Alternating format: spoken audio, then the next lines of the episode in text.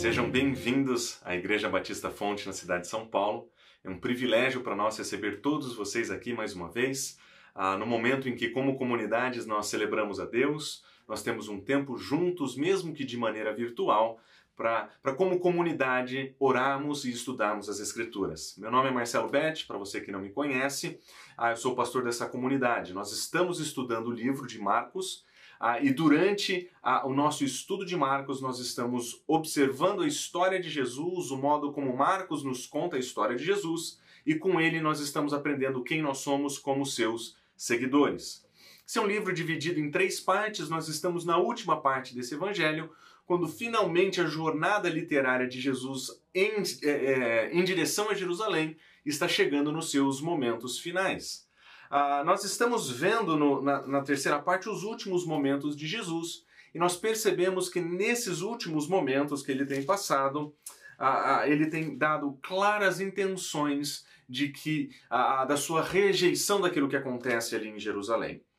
o conflito entre Jesus, o aquilo que Jesus acredita estar correto, e aquilo que as autoridades judaicas acreditam estar correto, está começando a acontecer. Existe um embate entre eles.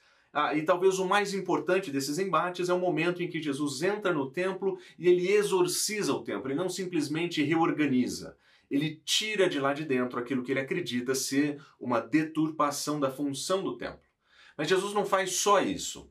Se você lembrar, no capítulo 12, basicamente Jesus Cristo só entrou em debates, em embates, em conflitos e confrontos com, com, com as autoridades judaicas. Ele não simplesmente disse que aquele modelo de vida que acontecia, aquele modelo de religião que acontecia ali em Jerusalém estava errado, mas ele disse que aqueles que são responsáveis por isso também são errados.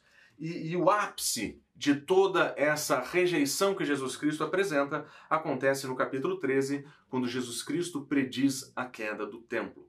Em outras palavras, a parte final da história de Jesus, ela é marcada por ações de Cristo Jesus que demonstram a sua rejeição daquilo que acontece em Jerusalém naqueles dias. Mas enquanto Marcos nos conta essa história de conflito e confronto entre Jesus e as autoridades judaicas, ele também deixa transparecer o que é que Jesus Cristo espera dos seus discípulos, e à medida que nós lemos a história de Jesus, nós aprendemos sobre a nossa história. Quais são as expectativas que Jesus Cristo tem demonstrado aqui? E nós percebemos que o caminho da fidelidade, o caminho de uma vida comprometida com o Senhor vai ficando mais claro, mas tem um elemento que chama a nossa atenção em, toda essas, em todas essas histórias. Existe uma ênfase de Jesus Cristo na totalidade da dedicação do discípulo que parece marcar toda essa história.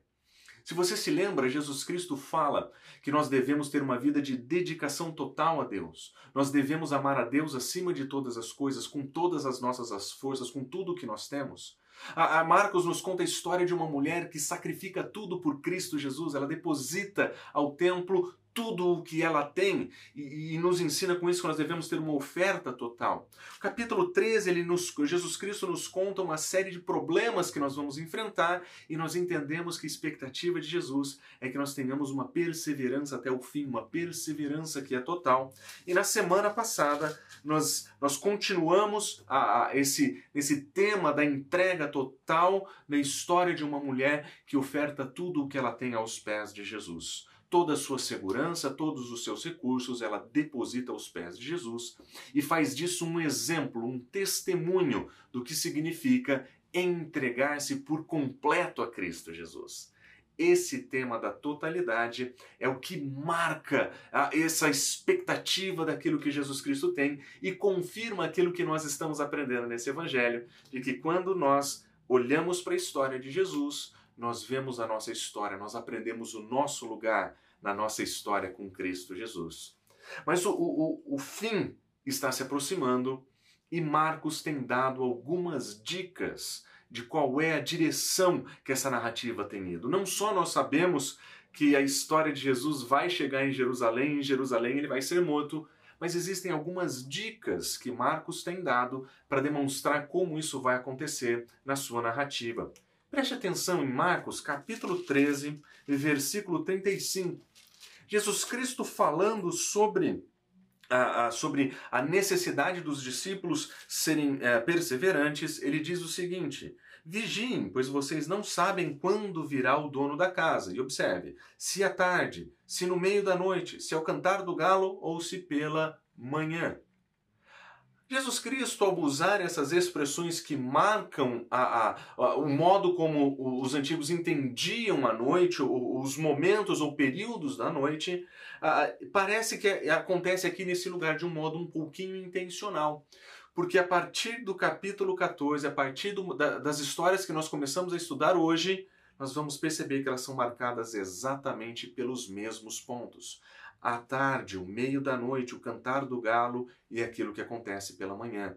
Observe, por exemplo, nos versículos, capítulo 14, versículo 17. Ao cair da tarde, ele foi com os doze. Parece que Marcos está demonstrando que aquela necessidade de vigiar que Jesus Cristo tinha ensinado, de estar preparado para enfrentar todos os problemas e dificuldades em tempos de crise, Parece que esse momento de crise estava chegando para os discípulos e eles não estão prestando atenção. À tarde ele foi ter com os doze. Se você olha os versículos 37 a 42, você vai perceber que durante a noite, o meio da noite, Jesus Cristo está chamando os seus discípulos para vigiar e orar e os seus discípulos não estão entendendo nós vamos perceber que o cantar do galo vai ocupar uma função muito importante nessa narrativa, porque nós vamos ver no capítulo 14, versículo 68, versículo 72, o cantar do galo marcando um fracasso de Pedro, demonstrando que ele fracassou como seu discípulo, e o capítulo 15, o capítulo que conta sobre a crucificação, inicia com a expressão logo pela manhã. Ao que parece, Marcos deixa evidente que aquele, aquela grande perseguição, aquele momento a, a de sofrimento e perigo, que era marcado por momentos da noite, estão sendo narrados na última noite de Jesus com seus discípulos, passo a passo, demonstrando que mais uma vez os seus discípulos não estão percebendo. Eles deveriam vigiar, eles sabiam que deveriam prestar atenção, mas não estavam prestando atenção. Deveriam vigiar e orar, mas não vigiaram nem oraram. Na verdade, o que nós vamos encontrar aqui é uma sequência de fracassos dos discípulos, uma sequência continuada de fracassos dos discípulos. E isso fica ainda mais forte quando nós olhamos para o capítulo 13 e percebemos que o nosso Senhor Jesus Cristo, ele ensinou três vezes e falou três vezes de maneira muito clara que os discípulos deveriam, em momentos de tribulação, em momentos de sofrimento, vigiar, prestar atenção. Capítulo 13, versículo 33. Estai de sobreaviso, vigiai, porque vocês não sabem quando essas coisas vão acontecer. Versículo 35. Vigiai, porque vocês não sabem quando vem o dono da casa. Versículo 37. É por isso que eu digo a todos: vigiai. E essas três afirmações de Jesus Cristo descrevendo que os discípulos deveriam estar em um estado de alerta, vigiando e orando, acontece exatamente da maneira contrária na história que nós vamos estudar. Por três vezes, Jesus Cristo vai voltar para os seus discípulos e dizer: Vamos orar, vigiem. E por três vezes os discípulos vão fracassar. Quando nós percebemos o modo como Marcos nos conta a história, como ele nos prepara para entrar a, a, a, nessas histórias que nós estamos estudando, esses últimos momentos, a última noite de Jesus com seus discípulos, nós vamos perceber que ele intencionalmente está descrevendo um caso de profundo fracasso. E existe ainda algo que é ainda mais intenso a, a estrutura, a, a, subestrutura dessas histórias contadas aqui, elas são marcadas muito provavelmente pelo princípio de Cristo Jesus em dizer que quando convida os seus discípulos a seguir, ele diz: se você quiser seguir, você tem que negar a si mesmo, tomar a sua cruz e vir atrás de mim. E parece ser exatamente isso que os discípulos não vão fazer nessa história. Eles não vão seguir, eles não vão negar a si mesmo e eles não vão tomar a sua cruz. Em outras palavras, nós estamos entrando em uma história que descreve o fracasso dos discípulos em viverem a vida do discipulado. Não vão seguir, não vão negar e não vão carregar a sua cruz. Vamos observar a primeira parte da história, que nós vemos narrada dos versículos 12 até o versículo 21. Nesse início de história, nós vamos perceber que o discípulo que tem destaque nessa história, ou o tema que tem destaque nessa história, não é necessariamente o seguir a Jesus Cristo, muito pelo contrário. Nós vamos perceber que um dos discípulos escolhe trair o seu Senhor ao invés de segui-lo. Observe como Marcos começa a contar essa história. Versículo 12: E no primeiro dia da festa dos pães asmos, quando se fazia o sacrifício do cordeiro pascal, disseram seus discípulos: Onde querem que vos preparemos ah, para comer a Páscoa? Marcos, quando ele inicia sua história, inicia esses eventos narrando a última noite de Jesus com seus discípulos, ele é muito claro em dizer: esse era o momento em que se fazia o sacrifício do cordeiro pascal. Nós que estamos lendo esse livro, sabendo que Jesus Cristo vai a Jerusalém para morrer, nós percebemos uma sutil nota, um indicativo de que Marcos está dizendo que Jesus Cristo é o cordeiro pascal que vai ser imolado. Que a, a figura representada pela Páscoa, celebrada pelos discípulos, na verdade vai acontecer de uma maneira completa e ainda muito maior na pessoa de Jesus Cristo. E nós percebemos que nesse ponto da história eles estão passando pela preparação, pela celebração da ceia. Jesus Cristo vai dar claras orientações do que é que eles devem fazer para encontrar um lugar onde eles possam fazer as suas apresentações. E no versículo 16, ele, os discípulos vão e fazem exatamente como Jesus Cristo fala. As orientações, as explicações que Jesus Cristo oferece para essa preparação da celebração acontecem exatamente como ele fala um indicativo de que nós, leitores atentos desse texto, estamos percebendo que Marcos faz todo o esforço para demonstrar que Jesus Cristo sabe o que ele está dizendo quando ele fala sobre o futuro. Ele sabe o que ele quer dizer quando ele aponta para frente e diz: olha, é isso que vai acontecer. E da mesma forma que aquilo que ele disse para esse período curto de tempo, isso que está acontecendo nos próximos eventos é verdade, vocês podem acreditar que aquilo que eu vou falar sobre eventos mais distantes também é verdade. E durante a preparação, nós vemos os discípulos sendo obedientes a Cristo Jesus e fazendo exatamente o que deveriam fazer. Mas o versículo 17 inicia aquilo que nós já sabemos, o início da última noite de Jesus. Ao cair da tarde, o início da tarde, Jesus Cristo ele estava com os doze discípulos. E observe a cena. Quando eles estavam à mesa, Jesus Cristo disse: Em verdade vos digo, um dentre vós que come comigo me trairá. Naquele ambiente de celebração da Páscoa, naquele ambiente de refeição, naquele jantar servido que era, foi preparado para Jesus e os seus discípulos, nós vemos o nosso Mestre desfrutando de intimidade e comunhão com os seus doze e ali, naquele ambiente solene de celebração, Jesus Cristo confessa: entre nós existe um traidor. Essa celebração que eles estão enfrentando, que eles estão participando aqui, reflete o costume dos antigos, dos judeus daqueles dias de relembrarem a Páscoa e a libertação do Egito como uma refeição na qual eles conversariam sobre os grandes feitos de Deus. Mas naquele momento, muito provavelmente tomado por tristeza, Jesus Cristo diz: existe um traidor entre nós. E, o traidor que está na ceia, a, a, a, nós vemos que essa notícia passa a entristecer os discípulos. E observe o que o texto diz, versículo 19. E começaram a entristecer-se e a dizer um, dizer-lhe um após o outro: Senhor, será que sou eu? Os discípulos estavam espantados com a afirmação de Jesus. A reação dos discípulos é: quem poderia trair a Cristo Jesus? Quem poderia negá-lo dessa forma? E Jesus Cristo fala: é um dos doze o que mete comigo a mão no prato. É alguém que tem intimidade comigo, é alguém que está próximo de mim, é alguém que faz parte do meu ambiente de convívio. É um de vocês que está aqui comigo. O traidor pertence ao grupo. O traidor pertence àqueles que andaram com Jesus, que o seguiram, que ouviram os seus ensinos. E nós percebemos aqui, nessa história, um, um, uma tragédia muito grande. Porque nós sabemos, a, a, pelo estudo da semana passada, que Judas Iscariotes, versículo 10, um dos doze, é que era o traidor. Nós estamos naquele momento da narrativa em que o narrador já nos informou quem é essa pessoa, mas nós lemos a surpresa dos discípulos, até um pouco surpresos, porque nós sabemos exatamente quem é essa pessoa. Mas é aqui que nós percebemos que um dos doze, um dos discípulos de Cristo, ele mesmo resolveu trair. Ao invés de seguir a Cristo Jesus, enfrentar as dificuldades, negar a si mesmo, esse discípulo preferiu abortar o plano de seguir e ele estabeleceu um novo plano.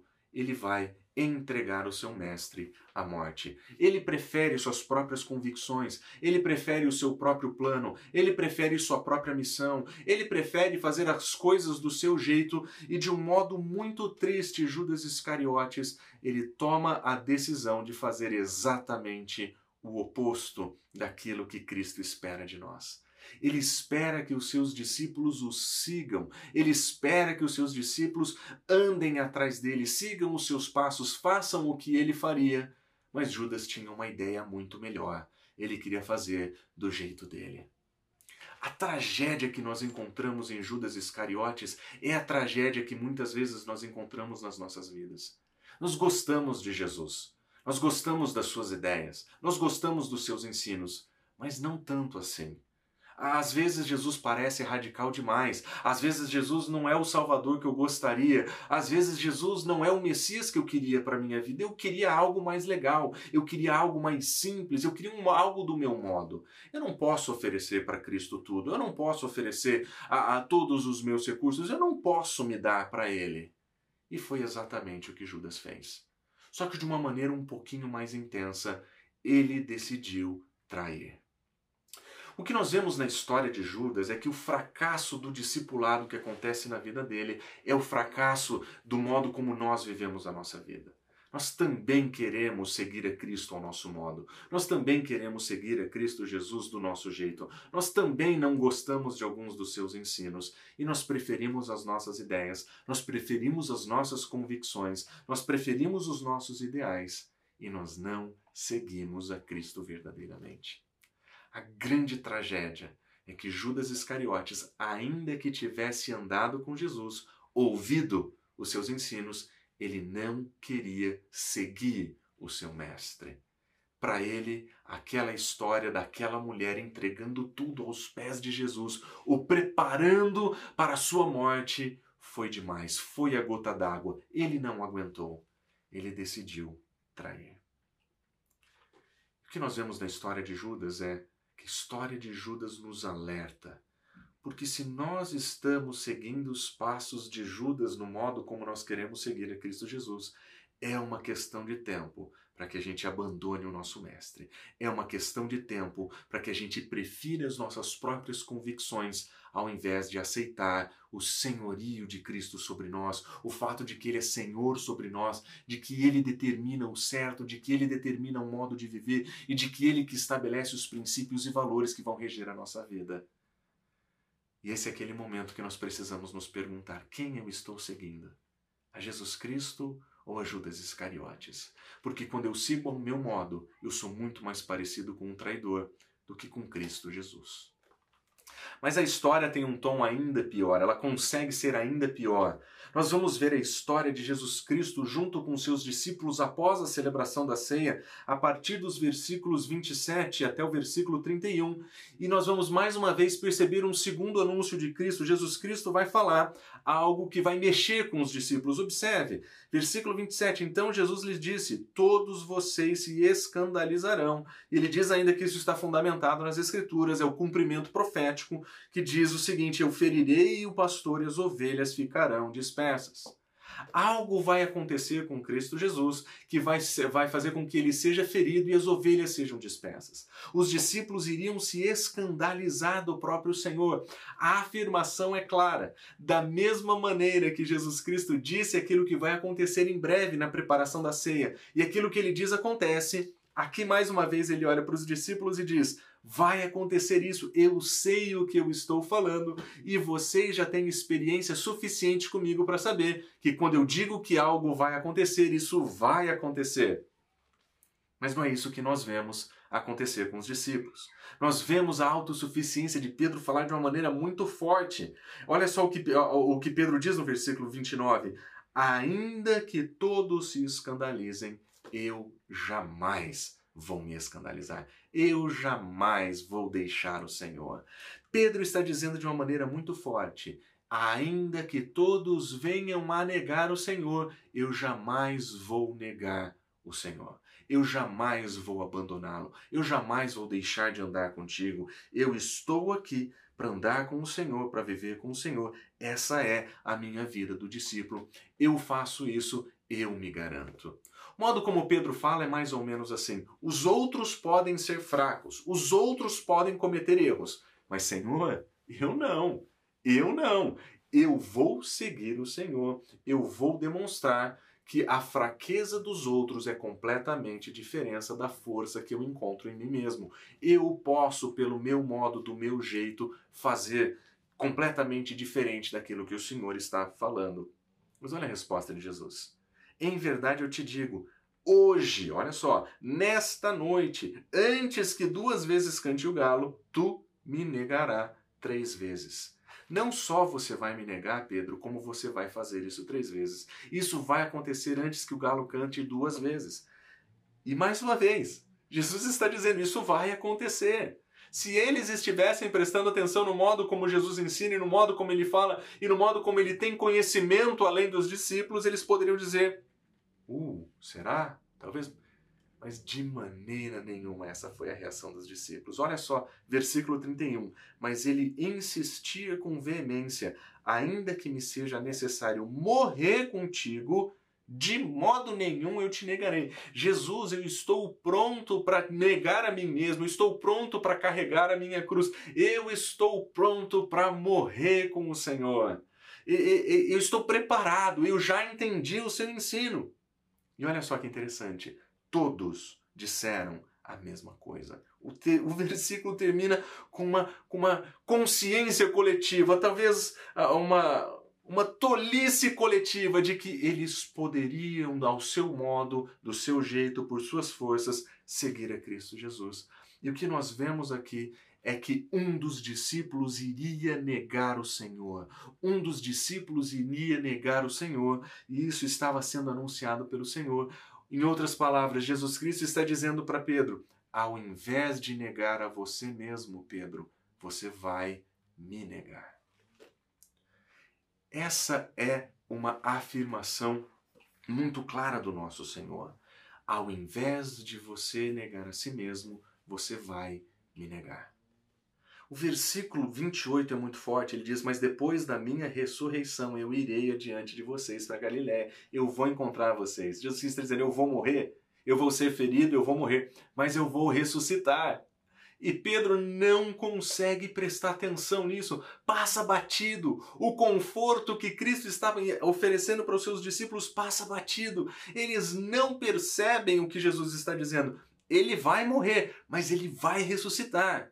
Mas os discípulos só conseguem pensar no seguinte: nós não vamos trair, nós não vamos negar, nós jamais o abandonaremos.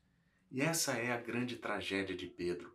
Pedro tinha andado com Cristo Jesus, Pedro tinha ouvido os ensinos dele, mas na hora de negar a si mesmo, Pedro não foi capaz de fazê-lo e ele acabou negando o seu Senhor. Mais uma vez, uma tragédia que nós conhecemos muito bem. Quando vêm os momentos difíceis e as pessoas nos perguntam, mas você não é cristão? E, nós damos respostas atravessadas. Quando as pessoas nos veem em momentos difíceis, situações complicadas, em que nós deveríamos ali firmar a nossa perseverança total, o nosso sacrifício total, nós vacilamos. Talvez porque confiávamos demais na nossa força, talvez porque confiávamos demais no fato de que nós éramos melhores que as outras pessoas. Nós deixamos o nosso ego controlar nossa vida e, ao invés de negar a nós mesmos, nós negamos o nosso Senhor. A batalha por negar o próprio ego, por negar as próprias vontades, por negar as próprias preferências. É uma batalha intensa. E o grande fracasso de Pedro, a grande tragédia da sua história, é que ao invés de negar a si mesmo, Pedro escolheu negar o seu Senhor. E nós vemos que essa tragédia está perto de nós. E quando nós estamos nos comportando desse modo, nós somos muito mais parecidos com Pedro do que com o nosso Senhor. Será que nós estamos negando o nosso ego? Será que nós estamos negando as nossas preferências e vontades? Ou será que nós estamos negando o nosso Senhor? Ou será que nós estamos negando a missão que Ele tem para nós? Porque quando nós fazemos isso, nós somos muito mais parecidos com o Pedro nesse momento da sua vida do que com o nosso próprio Senhor. Mas para piorar, Marcos nos conta, no final da história, a, a das histórias que nós lemos hoje, uma enxurrada de fracassos, uma sequência a, a, de fracassos. Os discípulos, a partir do versículo 32 até o versículo 42, serão convidados por Jesus Cristo a participarem com ele dos seus sofrimentos e tudo o que nós vamos ver é fracasso atrás de fracasso. É como se Jesus Cristo estivesse convidando os seus discípulos a carregar a sua cruz, mas eles estão dizendo: Senhor, nós não queremos carregar a sua cruz. Nós não queremos pagar esse preço. Nós não queremos enfrentar essas dificuldades. E observe o fracasso do vigiar e da oração que Jesus Cristo tanto tinha alertado seus discípulos. Versículo 32 ele diz: Assentai-vos aqui, eu vou ali orar. Levando consigo Pedro, Tiago e João, ele se sentia tomado de angústia e de pavor e diz: A minha alma está profundamente triste até a morte. Ficai aqui e vigiai. Por favor, vigiem comigo. Esse é um momento de profundo prejuízo emocional para mim. Eu estou perturbado, estou triste, eu estou triste até a morte. Esse é o nível da tristeza de Jesus. Ele vai à frente, ele ora, ele diz: Senhor, faça a tua vontade. Eu não quero enfrentar isso, mas faça a tua vontade. Mas quando ele volta para os discípulos, no versículo 37, Jesus Cristo diz: Voltando, os achou dormindo e disse a Pedro: Simão, tu dormes. Não pudeste vigiar nem uma hora. Vigiai e orai para que vocês não entrem em tentação. O espírito está pronto, mas a carne é fraca. Nós precisamos vigiar porque nós somos fracos, diferente do que você acredita, diferente dessa visão elevada que você tem de si mesmo, Pedro. Nós somos fracos. Você precisa vigiar. Mas isso não acontece e a história se repete três vezes. Ah, ah voltando ah, para orar, ele volta, ele ora novamente as mesmas palavras e quando ele volta para os seus discípulos, ele os encontra dormindo novamente. Os seus olhos estavam pesados. Eles não sabiam nem mais o que responder. 41, pela terceira vez lhes disse: Veio pela terceira vez e lhes disse: Agora vocês estão dormindo e descansando. Agora que vocês deveriam vigiar, vocês escolheram o conforto de vocês. Agora que era a hora de nós estarmos batalhando em oração. Agora que nós deveríamos estar em estado de alerta. Agora em que coisas ruins estão prontas a acontecer. Aquilo que o tempo inteiro eu disse: Eu vou a Jerusalém para morrer. Quando finalmente o momento de ser preso está chegando vocês escolheram o repouso, vocês escolheram o conforto, vocês não estão prontos a carregar a cruz comigo. Vocês que diziam que iriam morrer comigo, vocês que diziam que iam à morte comigo, não conseguem nem orar. É o meio da noite. O meio da noite chegou. É a última madrugada de Jesus com seus discípulos. Eles fracassam completamente.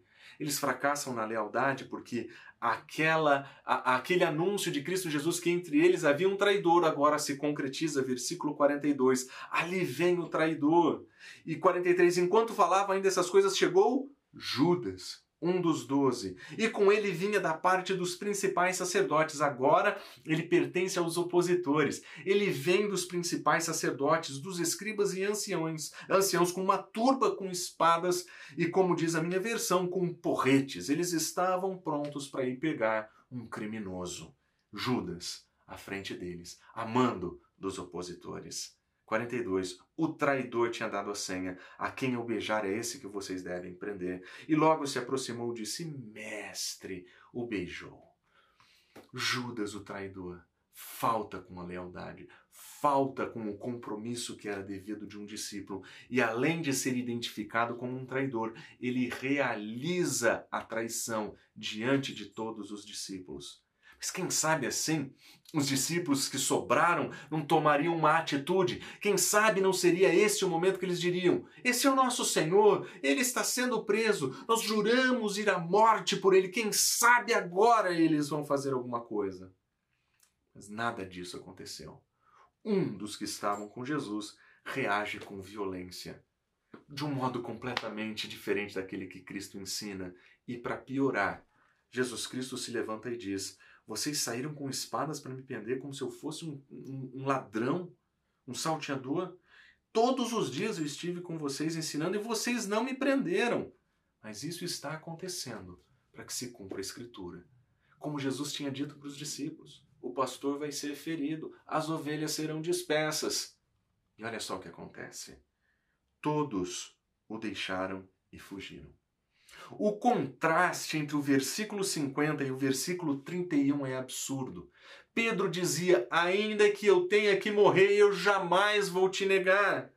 Todos disseram a mesma coisa. Mas o versículo 50 diz: Todos fugiram.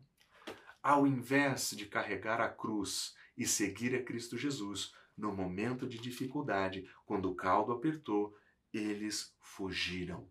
Fugiram ao invés de carregar a cruz. Tragédia após tragédia. Não seguiram, traíram, não negaram a si mesmo, mas negaram o Mestre. E eles ah, não carregaram a sua cruz, muito pelo contrário, eles decidiram fugir. Eles fizeram exatamente o oposto do que um discípulo deveria fazer. Os discípulos são um perfeito exemplo de que eles não estavam seguindo a Cristo Jesus. Um exemplo perfeito do que não se fazer para seguir a Cristo Jesus. O que Marcos quer nos contar com essas histórias entretecidas aqui? Marcos quer nos contar que se nós quisermos ser seguidores de Cristo Jesus, nós precisaremos negar o nosso ego, tomar a nossa cruz e seguir o nosso Mestre. Se nós quisermos seguir a Jesus Cristo, nós precisamos começar a perceber esses hábitos, esses compromissos que nós temos com a nossa própria identidade, missão e ego e perceber que eles são nocivos para a nossa caminhada com o Senhor. E que se nós não aprendemos a priorizar aquilo que é prioritário na nossa vida, se nós não fizermos do nosso Senhor o nosso Senhor, nós seremos muito mais parecidos com Judas, com Pedro ou com todos os discípulos, que além de terem o trai, de, de ter entre eles um traidor, eles deixaram de seguir o seu mestre nos momentos de dor e sofrimento. O que nós vemos nessa história é uma história do completo fracasso. Que ainda que esses homens tenham andado com Jesus, tenham seguido Jesus, tenham ouvido os seus ensinos, eles não estavam prontos para seguir. Eles não estavam prontos para negar o ego e eles não estavam prontos para seguir, para tomar a sua cruz com Jesus. Muito parecido com a gente, não é verdade?